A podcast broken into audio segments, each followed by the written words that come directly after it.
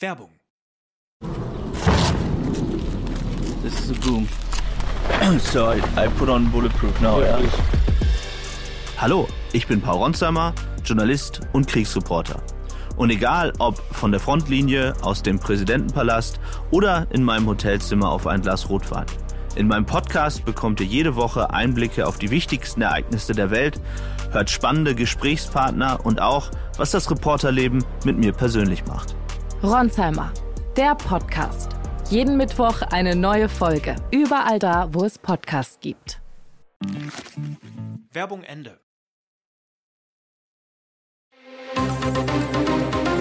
Das Bild News Update. Es ist Montag, der 12. Dezember und das sind die Bild meldungen Sender rückt Aufnahmen nicht raus. Argentinien TV sollte Messi überführen. Anti-Kater-Hype um Durchfallmittel. Apotheken warnen vor Lieferengpässen. Laura in Klinik. Pietro Lombardi macht ihr Riesenweihnachtsfreude. Argentinien steht im Halbfinale der WM in Katar, will am Dienstag den ersten Endspieleinzug seit 2014 klarmachen. Aber der Zoff um die Partie gegen Holland belastet die Vorbereitung von Trainer Lionel Scaloni. Nach den Vorfällen rund ums Elfmeterschießen im Viertelfinale ermittelt die FIFA gegen Spieler beider Mannschaften. Worum es genau geht, hat der Weltverband nicht bekannt gegeben. Nur so viel. Den Südamerikanern werden mögliche Verletzungen des Artikels 12, Fehlverhalten von Spielern und Betreuern sowie auch des Artikels 16, Ordnung und Sicherheit bei Spielen vorgeworfen. Laut Berichten aus Argentinien soll es Ermittlungen gegen Torwart Emiliano Martinez geben, der nach seinen zwei gehaltenen Elfmetern in Richtung Hollandbank geschrien hatte, ich habe euch zweimal gef Punkt, Punkt, Punkt. Das belegen TV-Aufnahmen. Aber auch gegen Superstar Lionel Messi sollte offenbar ermittelt werden. Bild erfuhr, die FIFA hat den übertragenen argentinischen Fernsehsender um die Herausgabe von Material gebeten. Der Sender hatte während des Spiels vier Kameras nur auf Messi gerichtet. Ob die FIFA einen dieser Vorfälle untersucht, Klar ist, der Sender weigert sich, die Aufnahmen herauszugeben. Grund, man habe sie nicht mehr vorliegen. Deutschland bibbert bei Dauerfrost und jetzt rollt die erste Schnee- und Eisregenwalze auf uns zu. Heute Morgen wurden in Oberstdorf im Allgäu minus 18 Grad gemessen. Direkt über dem Erdboden waren es auf der Schwäbischen Alb sogar nur minus 22 Grad.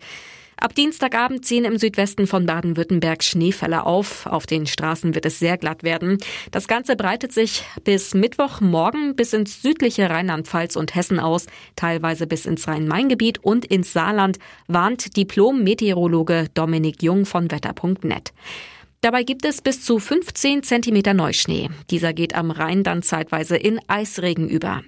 Wetterexperte Jung sagt weiter, wir bekommen eine sehr glatte Woche im Südwesten Deutschlands. Da wird es auf den Straßen und Gehwegen sehr rutschig werden.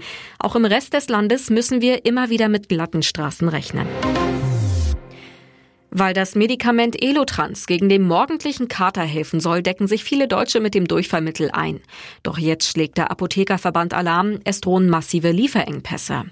Zuletzt ist in den sozialen Medien ein Anti-Kater-Hype um das Mittel entstanden. Es gibt einen Lieferengpass, weil die Nachfrage so groß ist, erklärt deshalb Stefan Fink, Vorstandsmitglied der Bundesvereinigung Deutscher Apothekerverbände. Bei vielen Großhändlern sei das Medikament derzeit nicht verfügbar, sagt Fink. Die Folge, in mehreren Apotheken stehen die Elotrans-Regale leer. Auch online ist das Medikament meist ausverkauft. Das Problem, Elotrans findet auch Verwendung bei Säuglingen und Kindern. Und dass gerade dieser Gruppe die Medikamente weggekauft werden, ist höchst unverantwortlich. Nach Finks Worten ist es nicht notwendig, dass man Medikamente für Säuglinge wegkauft. Die eine liegt flach, der andere legt sich ins Zeug. Für Pietro Lombardi und Laura Maria Repa ist es das erste gemeinsame Weihnachten als verlobtes Paar. Doch dann das. Laura musste vor wenigen Tagen ins Krankenhaus eingeliefert werden. Setzten die Wehen etwa schon ein? Pietros künftige Frau ist nämlich hochschwanger. Beide werden jeden Moment Eltern. Bei Laura Maria wurde allerdings eine Gebärmutterhalsverkürzung diagnostiziert. Um eine Frühgeburt zu vermeiden, soll sie nun vorerst im Krankenhaus bleiben. Heißt für Ex-DSDS-Gewinner Pietro, der Weihnachtsstress muss erstmal selbst bewältigt werden. Zunächst filmt Lombardi seine Liebe heimlich im Krankenbett, denn Laura scheint ganz vertieft beim Lesen eines Babyratgebers. Daheim wartet aber eine Überraschung, die Laura leider nur auf Instagram sehen kann. Pietro hat ihr einen Weihnachtsbaum besorgt. In seiner Story teilt der Sänger die prächtige Tanne und sogar fertig geschmückt und strahlend leuchtend. Wow. Wer hat denn hier im Fotoschatz gekramt? Es sind wunderschöne Schwarz-Weiß-Aufnahmen, die diesen Reality-Star zeigen. Fotos, die die Fans nicht kennen, denn sie schlummerten jahrelang in einer Kiste. Habe im Keller ein paar alte Bilder gefunden, schreibt unser heutiger Ratestar dazu auf Instagram und teilt gleich zehn Schnappschüsse, die vor 35 Jahren geknipst wurden. Wer als Teenie einfach Lust hatte, zu Hause vor der Kamera zu posieren und das Modeln zu üben? Reality-Star und DJ Julia Siegel. Die heute 48-Jährige ließ sich mal im schwarzen Body mit Achselhaaren, mal barfuß in Jeans auf einem Billardtisch sitzend, mal mit Plüschtieren kuschelnd, mal lässig in der Küche fotografieren und macht damit jedem Nachwuchsmodel Konkurrenz. Die Kessenfotos kommen bei Siegels Promi-Kolleginnen super an.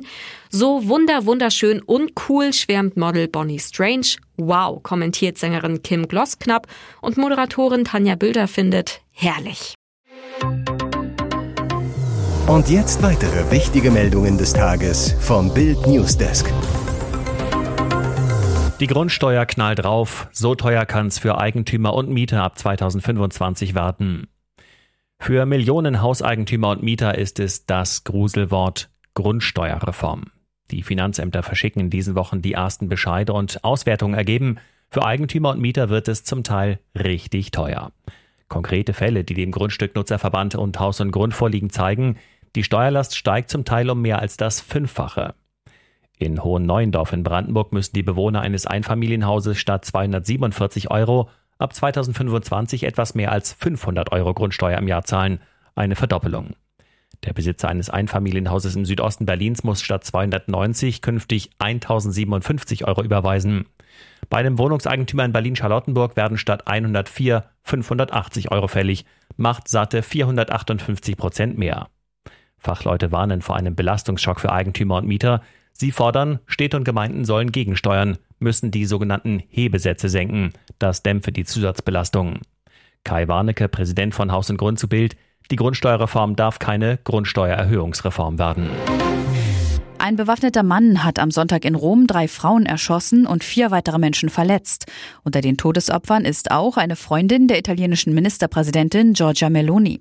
Der Täter wurde festgenommen. Der 57-Jährige hatte während einer Versammlung in einem Stadtteil im Norden Roms auf die Teilnehmer geschossen, nachdem es zu einem Streit gekommen war. Das teilten die Regierungschefin und die Karabiniere mit. Bei der Versammlung soll es sich um ein Treffen der Bewohner des Hauses gehandelt haben, in dem der Täter wohnt. Im November hatte er auf seinem Blog geschrieben, er habe ein schwieriges Verhältnis zu den anderen Bewohnern. Er warf ihnen vor, ihn aus seiner Wohnung vertreiben zu wollen. Italienischen Medien zufolge hatte der Täter schon früher Drohungen ausgesprochen. Am Sonntagmorgen sei es ihm dann gelungen, eine Pistole von einem Schießplatz zu entwenden, die er für die Tat benutzte. Drei Frauen erlagen ihren Schutzverletzungen. Hier ist das Bild News Update. Und das ist heute auch noch hörenswert. Schlimme Tragödie in Berlin und die bohrende Frage, warum kam der Rettungswagen erst so spät? Am Samstagabend gegen 18.40 Uhr gerieten Josie L. und ihre Freundin unter einen Doppeldeckerbus, der gerade losgefahren war. Der Fahrer konnte nicht mehr bremsen. Zeugen riefen die Rettungskräfte, aber erst nach 20 Minuten traf ein Rettungswagen ein. Eigentlich sollte er in Berlin spätestens nach 10 Minuten ankommen. Immerhin, nach 9 Minuten war ein Notarzt da, sagt Thomas Kirstein, Sprecher der Berliner Feuerwehr. Dass der Rettungswagen zu spät kam, ist kein unglücklicher Zufall. Wie Bild erfuhr, waren am Samstag statt der geplanten 140 nur 104 Rettungswagen im Dienst. Wir haben zu wenig Personal, sagt Kirstein. In der Realität bedeutet das, als der Notruf am Samstag einging, war kein einziger Rettungswagen frei. Stattdessen raste die Feuerwehr los, ein Rettungshubschrauber startete und dann ein Rettungswagen, der von einem anderen Einsatz kam. Berlin braucht 1000 Einsatzkräfte mehr, sagt Feuerwehrgewerkschafter Manuel Barth.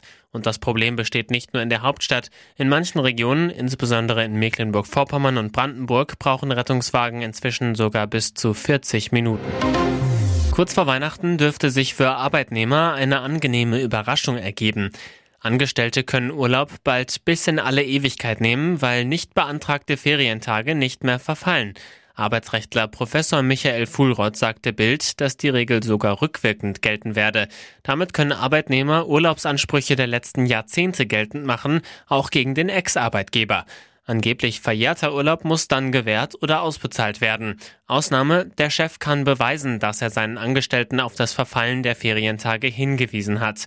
Hintergrund, das Bundesarbeitsgericht wird laut den Experten am 20. Dezember entscheiden, dass Urlaubsansprüche grundsätzlich nicht verjähren.